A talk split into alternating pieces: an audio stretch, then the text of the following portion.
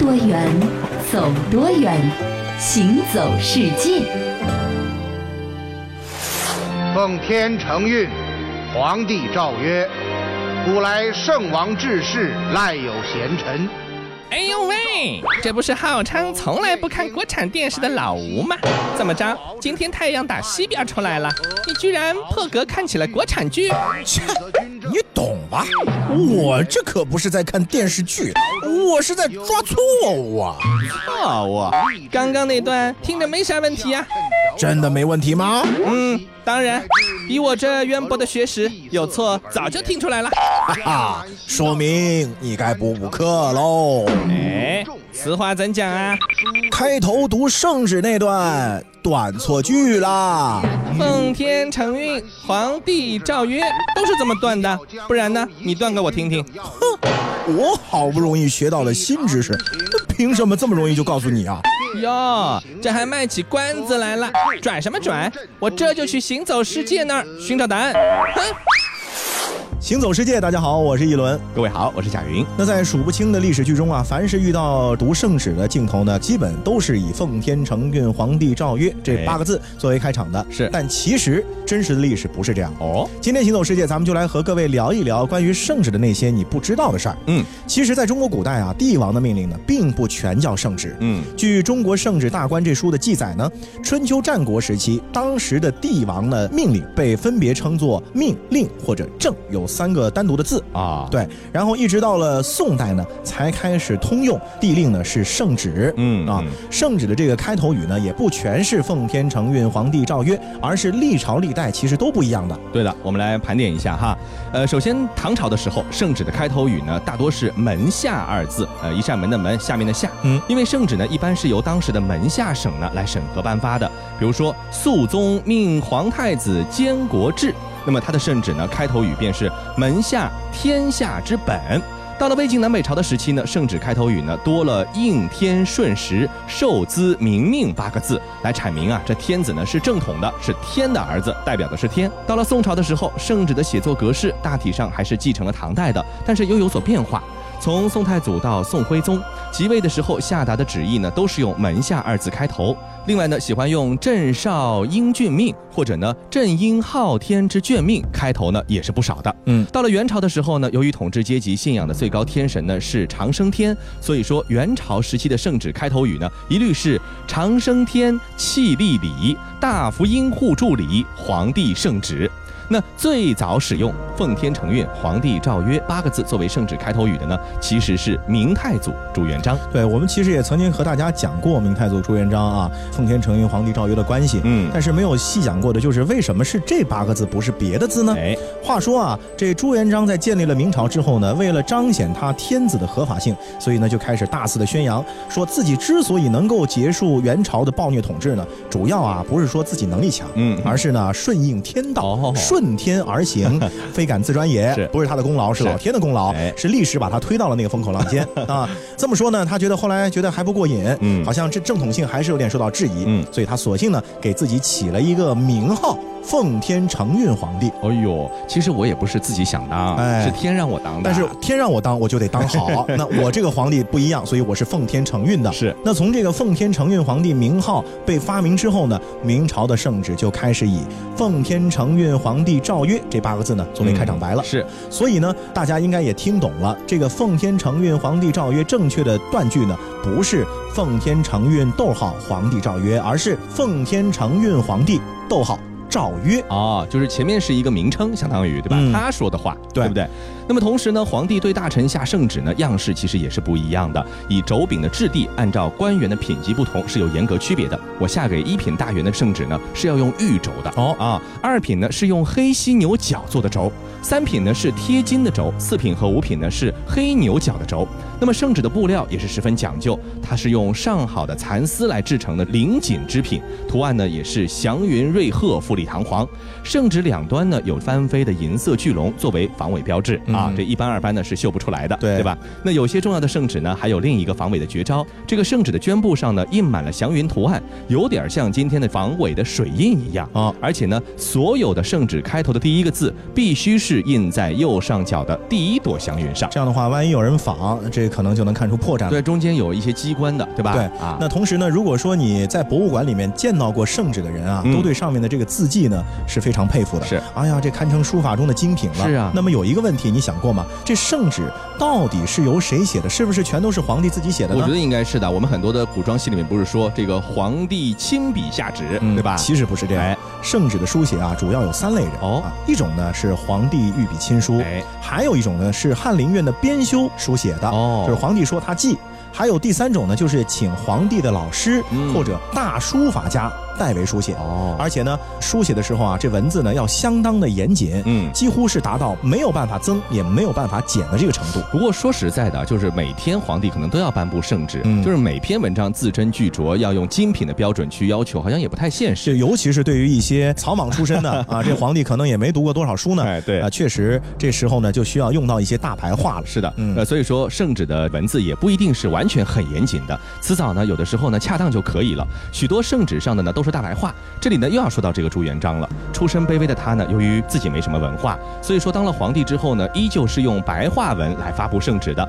有一年啊，这个某地呢遭遇了倭寇的侵扰，地方官吏上折子问咋办啊？那朱元璋呢回的圣旨是这么说的，他说：“奉天承运皇帝诏曰，告诉百姓们准备好刀子，这帮家伙来了，杀了再说。钦此。”这相当接地气吧？哎，这老百姓全看得懂了。是。那说到咱们中国古代的皇帝呢，虽然说拥有着天下，嗯，可是呢，其实也挺憋屈，嗯，因为你除了微服私访或者说偶尔的这个下个江南之外啊，大多数的时间呢，这一辈子就圈在北京出不去。对。那么能够踏遍祖国的每一寸土地的皇帝毕竟是少数啊，对吧？所以相对他们来说呢，我觉得英国的王室呢就要幸运的很多了。嗯。因为呢，首先曾经他们拥有很多全世界范围内的领地。嗯。那现在为止呢，他们也是比较的休。闲可以想去哪里就去哪里，哎，那被称为白云故乡的新西兰呢，一直以来啊都以纯净的自然环境的著称的。那不知道是不是因为风景太美了，所以啊，就连见多识广的英国王室成员也一直保持着喜欢频繁的去新西兰度假的好习惯。这一个路程啊，也真的是不算近了，对吧？这个英国王室选择新西兰作为度假胜地的历史呢，其实可以回溯到一八六七年，当时二十四岁的维多利亚女王的次子，也就是爱丁堡公爵阿尔弗雷德王子呢，是第一。次出访南太平洋，就出访了新西兰北岛的大部分城镇，也是踏足到了还没有开发的南岛的小城尼尔森。在一九二零年的时候呢，威尔士亲王爱德华呢是首次出访了新西兰。那么这一次呢，他的足迹是踏遍了从北岛奥克兰到南岛最南端的英弗卡吉尔的五十个城镇，走的够多的，对吧？然后呢，这个一九二七年的时候，爱德华王子的弟弟，时任约克公爵的乔治王子的夫妇呢，也造访了新西兰。乔治王子的这次行程呢，还比较轻松。当然，在这个行程中呢，乔治王子也暴露了他害羞的天性。好在妻子伊丽莎白王妃呢，给予了乔治王子非常大的支持。是，那这些都是过去式了。再来说一下现在时，现在的英国女王伊丽莎白二世啊，一九五三年十二月二十三号到一九五四年一月六号，携着她的丈夫爱丁堡公爵菲利普亲王呢，造访了新西兰，差不多半个月的时间。是，那那个时候的新西兰呢，不单单是因为二战时候巨大的贡献，同时呢，还因为和英国紧密的经贸关系，所以使得新西兰民众对于英国的认同感在那个时期呢，达到了一个高峰。是的，女王的足迹啊，踏遍了四十六座新西兰的城镇，参与了近一百一十场的公众的庆典，够忙的哈，并且呢，还参与了当地的圣诞以及新年的祷告，嗯，发布了新年的广播。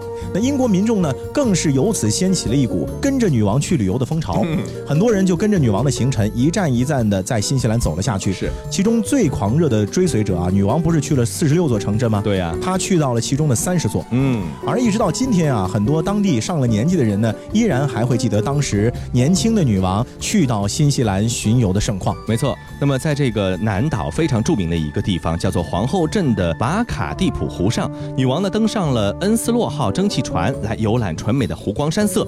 从此以后啊，这个恩斯洛号呢就成了皇后镇的吉祥物，而当地人们呢也给了她一个爱称，叫做 Lady on the Lake。嗯，那到了一九五四年一月六号啊，女王的新西兰的行程即将结束了。嗯，她在南岛的布拉夫呢是登上了哥特号游轮去游览新西兰之行的最后一站。嗯，为什么是最后一站？是因为那里真的很美啊啊！所以作为收官的非常的不错，是叫做米尔福德峡湾。嗯，其实，在新西兰的南岛呢，拥有很多引人入胜的风景。嗯，所以一般去新西兰旅游呢，都会把行程着重的放在南岛上。是，那么其中最迷人的呢，就要数峡湾国家公园了。哎，而我们刚刚提到的这个米尔福德峡湾。呢，是峡湾公园当中最重要的景点是的，可以说是一个精华。嗯，你如果来到这个米尔福德峡湾呢，哎，着迷的其实不是这个海景啊，它只是其中的一部分，还有这个两岸的陡峭的山峰，还有多变的云层。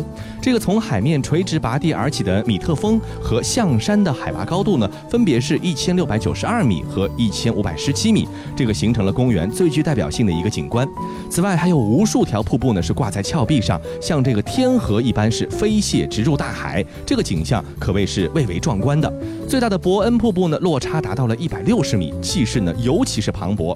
那如果是天气好的时候呢，置身镜前，甚至可以在海中看到彩虹的倒影。那如此美景啊，也难怪英国的作家吉普林会把它称为世界第八大奇观。对，那关于这个峡湾啊，新西兰的原住民毛利人呢，还有一个传说，嗯，说这个峡湾最初呢是由半人半神的图特拉基法诺阿为了远离惊涛骇浪而用蝙蝠凿出来的一个避风港。哦，那么等到他开凿到了米尔福峡湾的时候呢，因为凿着凿着技术精湛，登峰造极了嘛，所以呢才造就了米尔福德峡湾令人叹为观止的景色。没错啊，是出自于神的手笔。是的，那如今呢，如果你到南岛去旅行啊，都会把米尔福德峡湾呢视为观光的重中之重。那么虽然说从皇后镇开始坐车要四个小时的巴士才能够到这个峡湾，那登上这个游轮巡游峡湾的时间也不过一两个小时，接着呢再坐四个小时的巴士呢回皇后镇，这个旅途其实很劳顿的，对吧？但是呢，所有的游客都会觉得，哎呀，这样的一个感觉是非常非常值得的体验。嗯，因为不光是沿线有很多的风景，到了那儿会觉得，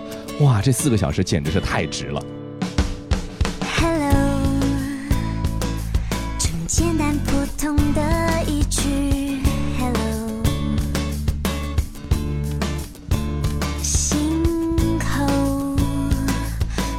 见了个想微笑的理由。Oh no，他没长得特别帅，却让我有种自在，想穿上白 T 恤的轻快。This is all I know,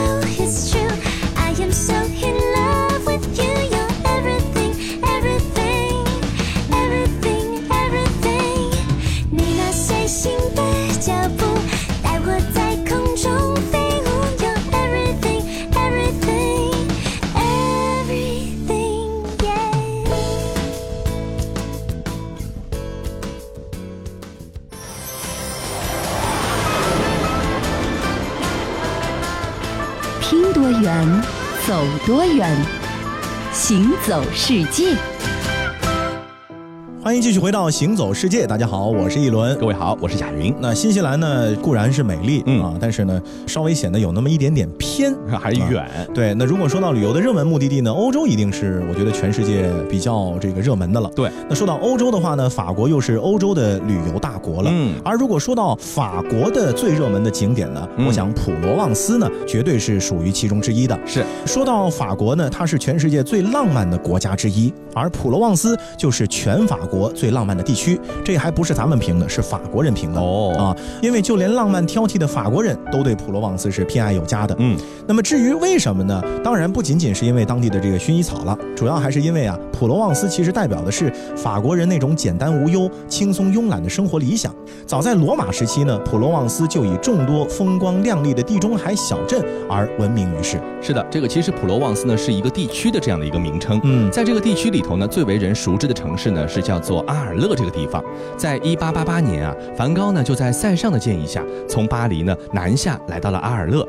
这一年呢，也成为了欧洲艺术史上非常重要的一年，因为在阿尔勒停留的十五个月的时间里呢，梵高一共创作了三百多幅作品，其中包括了两百多幅油画和一百多幅的水彩画。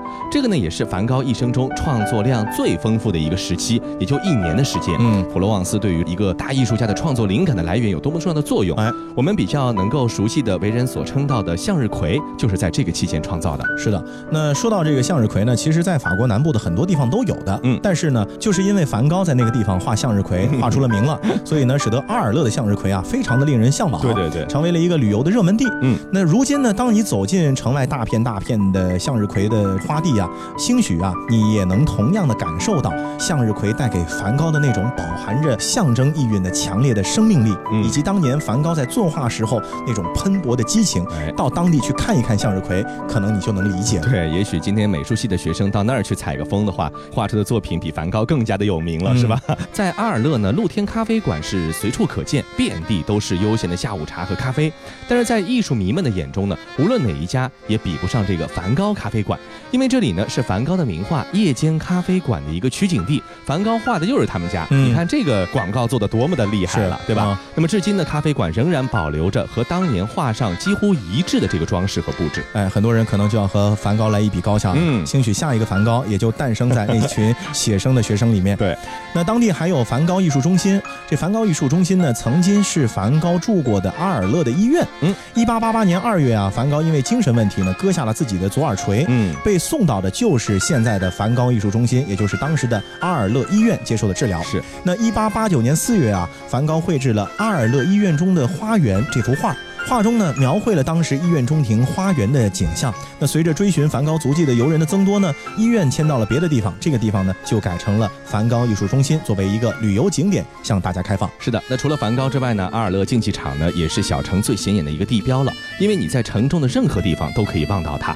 这座建于公元前四十年、位于老城中央的圆形角斗场呢，纵长有一百三十六米，横宽是一百零七米。你看，公元前四十年，两千多年的历史了，是。分为三层啊，能够容纳最多两万六千多名的观众，既可以观赏战车比赛和当时血腥的徒手格斗，那么在夏季呢，也有戏剧和音乐会在那里举办，挺奇怪的啊，哎，就两件事情完全不沾边，就一文一武的都能在那里举行，可能是这样，在以前古代社会的时候呢，咱们是决斗的，在现在呢，就把它变成了这个艺术中心了，是吧？也有可能分季节，对，天冷的时候斗一斗啊，天热的时候这个 雅一雅，呃，那其实观看演出的时候呢，座位排。序呢有严格的等级划分，呃，不是你想坐哪儿就坐哪儿。对，坐在最前面的这个好位子呢是长老院的议员，然后呢是贵族，最后呢才是平民的位子。嗯，那除了阿尔勒之外呢，其实，在普罗旺斯地区啊，还有其他的小镇值得一去，比如说泉水小镇。这个小镇呢，古朴而小巧，静静的就依偎在泉水之畔。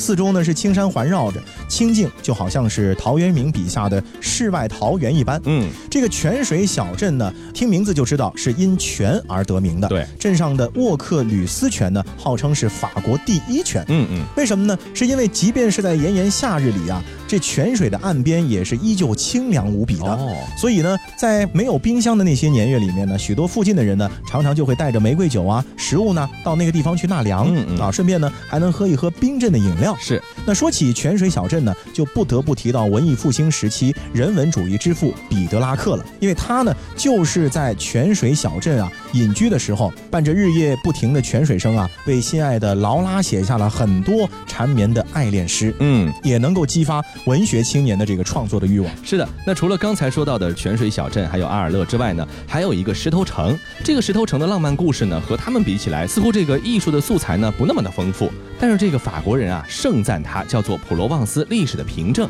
这个原因呢，其实有两个。第一呢，是整个小镇的历史呢非常悠久，早在罗马时期呢，这里就已经筑起了城墙。千百年来，这里的居民们呢都是安定在此，过着与世无争的清静的生活。小镇的民俗风物呢，至今仍然保留着历史的原貌。那么一般的人呢，其实很难知道这里的著名的景点或者名人，因为整座小镇就是一个大的历史文化的遗产。那还有一个原因是什么呢？就是这里所有的民居啊，全部都是用灰白色的花岗岩建立在这个沃克吕兹高原上的一整块巨石上面。嗯嗯，远看的话呢，你就感觉这是一座空中之城，哎，别具韵味。那如果深入其中呢，沿着鹅卵石小道涉级而上啊，迷失在古堡、教堂和各色盛开的鲜花之中，你就会不由自主地爱上这个法国最美丽的小镇。嗯，实际上不单是一般的游客喜欢啊，很多的艺术家还有电影明星呢也非常喜欢，而且人家的喜欢方式和我们不。不一样，不是去旅游，而是在那个地方直接落户啊，就直接买房。是的，这个层层叠叠的村落中呢，其实隐藏着不少名人的豪宅。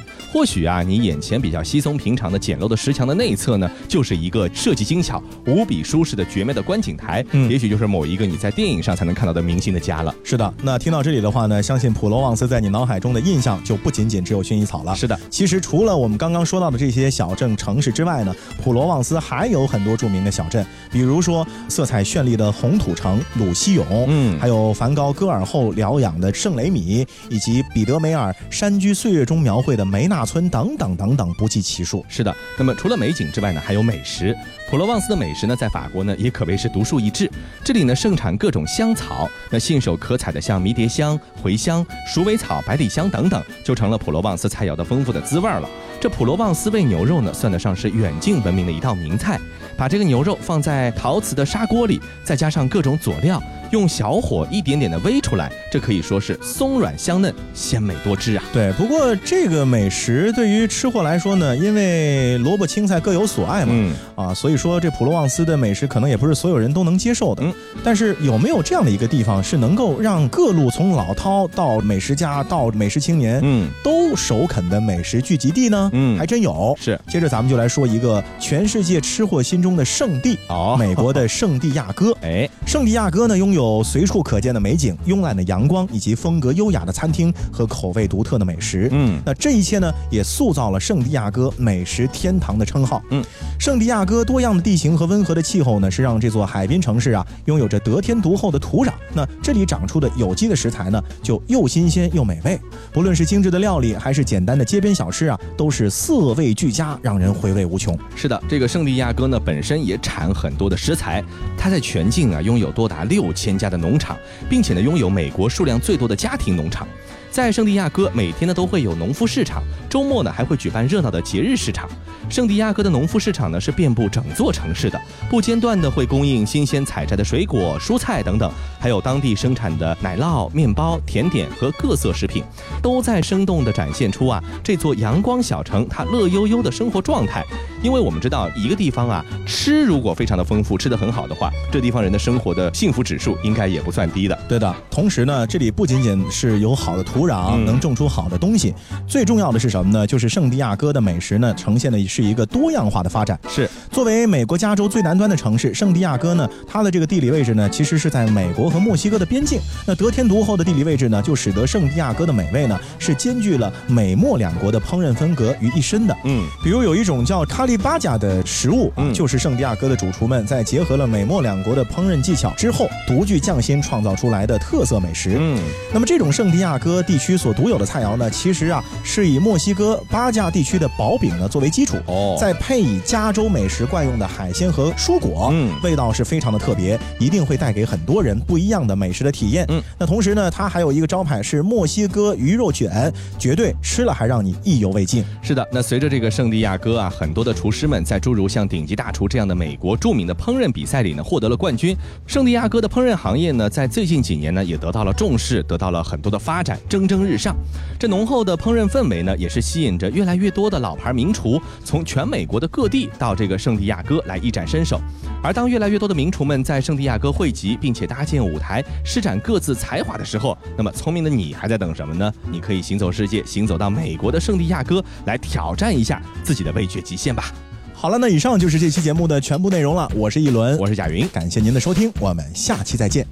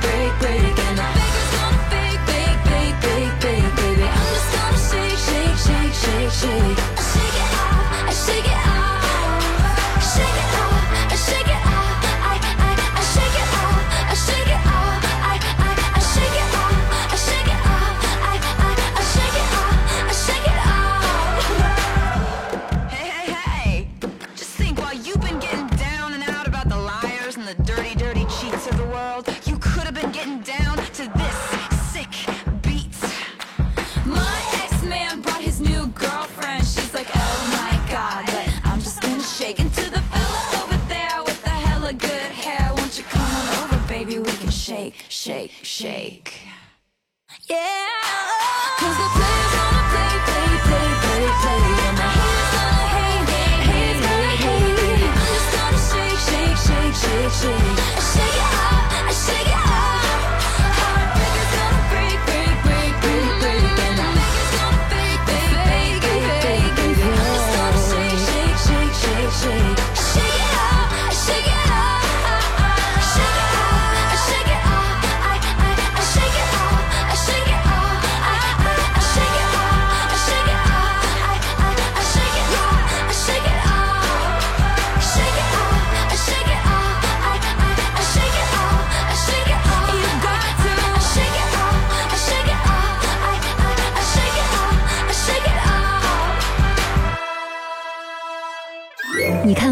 许多美景，却不知它们之间的化学反应。听威斯敏斯特的钟，英国王室爱喝的奇门红茶来自中国，爱吃辣的四川人遇见咖喱天堂的印度老兄，印度洋的鲸鱼在嬉戏，穿越蓝色海洋，海洋上的铁路并非只存在于宫崎骏的异想世界。听多远，走多远，行走世界。